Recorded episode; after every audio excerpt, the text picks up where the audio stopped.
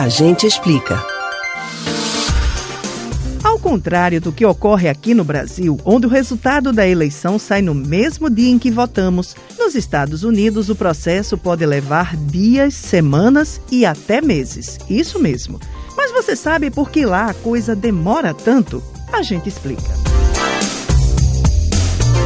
O processo eleitoral norte-americano é considerado bem burocrático. Além do país ser grande, ele tem várias peculiaridades que atrasam a divulgação do resultado final das urnas. Os americanos têm receio de repetir o que ocorreu na eleição de 2000, quando o republicano George W. Bush foi eleito presidente frente ao democrata Al Gore. Na época, a lentidão na apuração do estado da Flórida fez com que a eleição fosse judicializada. Isto porque, antes da finalização, se anunciou que Bush estava eleito, mas houve uma diminuição da vantagem entre os dois candidatos que deixou em dúvida o anúncio da vitória antecipada. Para não repetir a situação, o país passou a adotar o maior cuidado na apuração dos votos. E resultado, só no final.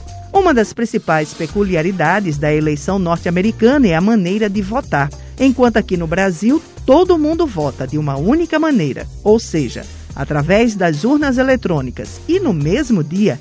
Nos Estados Unidos, a coisa é diferente. Lá são usadas cédulas de votação em papel e os estados têm regras diferentes sobre como e quando o material enviado pelo correio é contado. Há estados em que o eleitor pode escolher entre o voto antecipado, o voto pelo correio, o voto eletrônico ou simplesmente pelo voto em cédulas de papel. E claro que isso ajuda a retardar ainda mais a apuração e a divulgação dos resultados finais. E na hora da apuração? Bom, no caso do voto impresso, o primeiro passo é escanear o código do envelope, que é único para cada eleitor e cédula, para comprovar que a assinatura é a que está registrada para aquele eleitor. Em caso de dúvida, o voto vai para os responsáveis pela verificação das assinaturas, que se encarregam de certificá-la, seja com outros documentos oficiais da pessoa ou com critérios de perícia. Além disso, uma auditoria aleatória das assinaturas é feita para descobrir mais erros.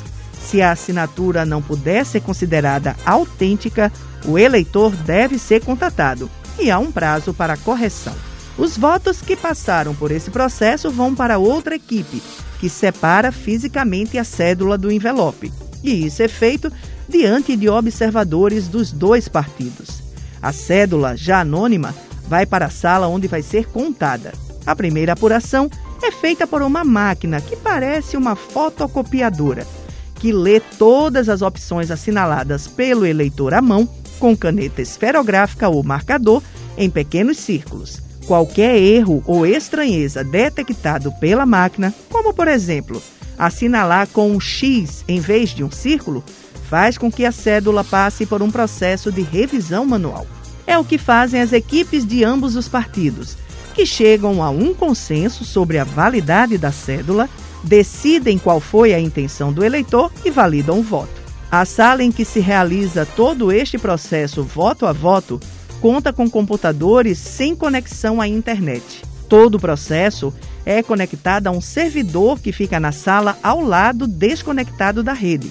Os resultados são encaminhados para totalização via pendrive, descarregado aí sim, no computador já conectado à internet. E até que todo o processo seja concluído, centenas de voluntários e funcionários trabalham de manhã até a noite para terminar o mais rápido possível e poder voltar para casa.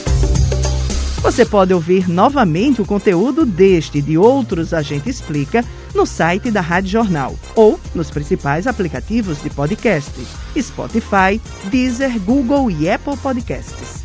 Alexandra Torres para o Rádio Livre.